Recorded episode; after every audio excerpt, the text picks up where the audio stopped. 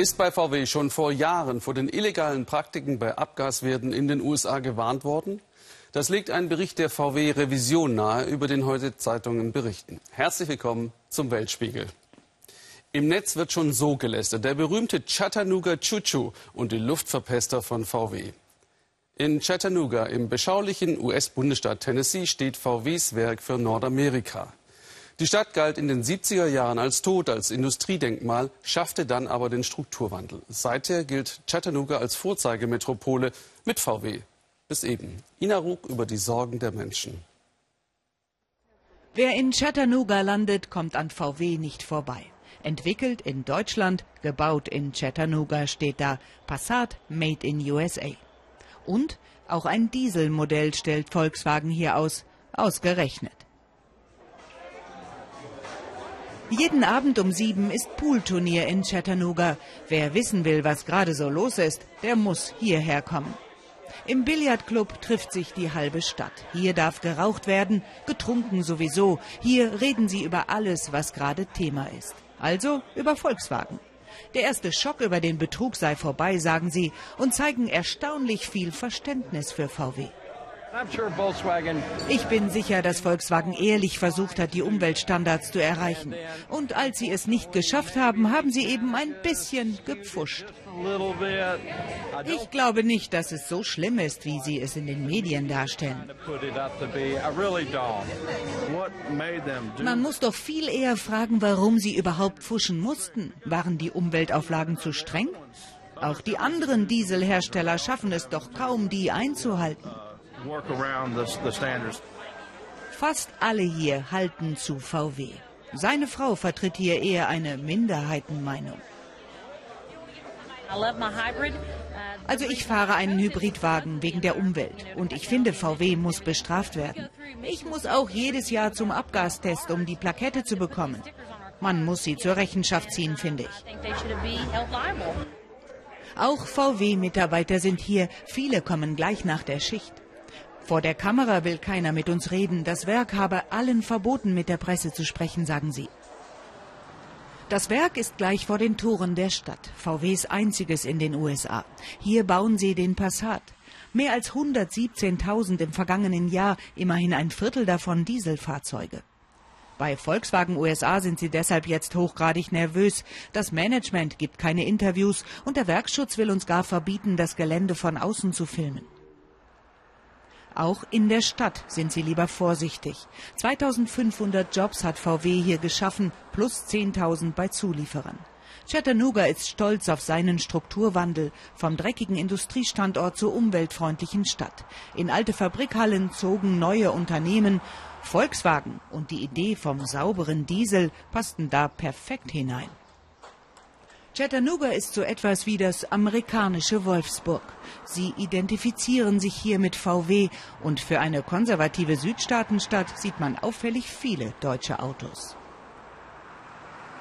Selbst die Polizei fährt jetzt Passat, und zwar Diesel. Dabei hat Diesel nicht gerade das sportlichste Image hier. Sergeant Alberg aber ist längst überzeugter VW-Fahrer, nicht nur weil der Passat so gute Verbrauchswerte hat. Gucken Sie mal, wie viel Beinfreiheit der hinten hat. Wenn wir einen festnehmen, kommt er doch nach hinten, in Handschellen.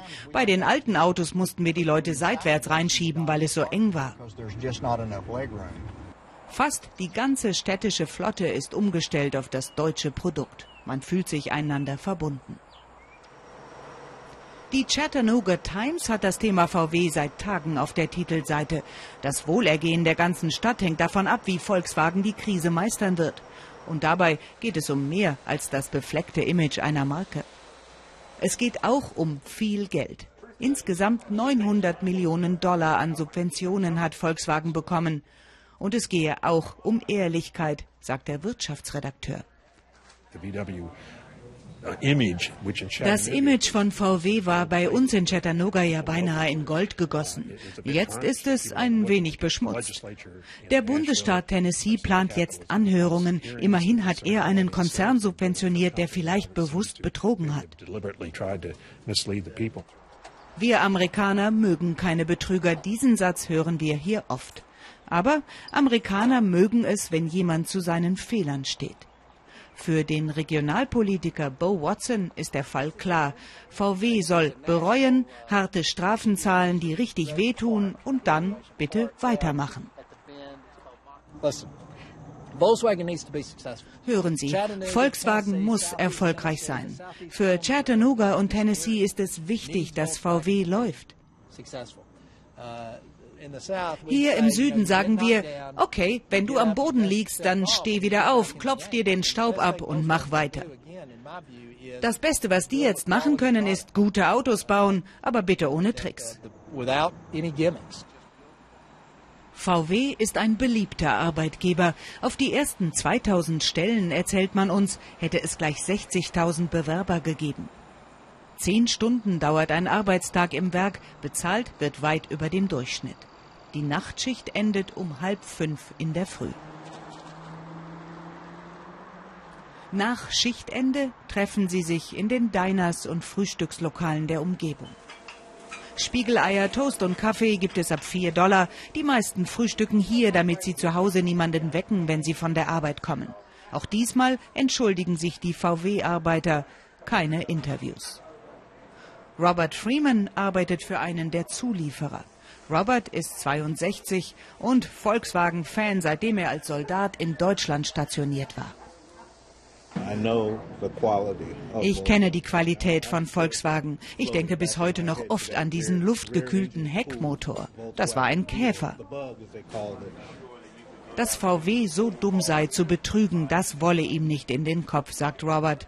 Doch dass der Chef gleich zurückgetreten ist, das imponiert ihm. Ehrlich gesagt, wofür ich VW bewundere, ist, dass sie den Fehler sofort zugegeben haben. Sie sagen, sie wollen jetzt alles tun, um ihn zu korrigieren. Das wird den Kunden gefallen. Auf dem Flughafen von Chattanooga ist die erste kleine Korrektur schon zu sehen. Der Werbediesel ist jetzt weg. Jenseits von VW hat der Abgasskandal aber auch Deutschlands Image als Klimaschützer beschädigt. Hohe Ziele von anderen fordern, aber selbst betrügen, wird international gelästert. Und das vor der nächsten Klimaschutzkonferenz in Paris. Danke, VW.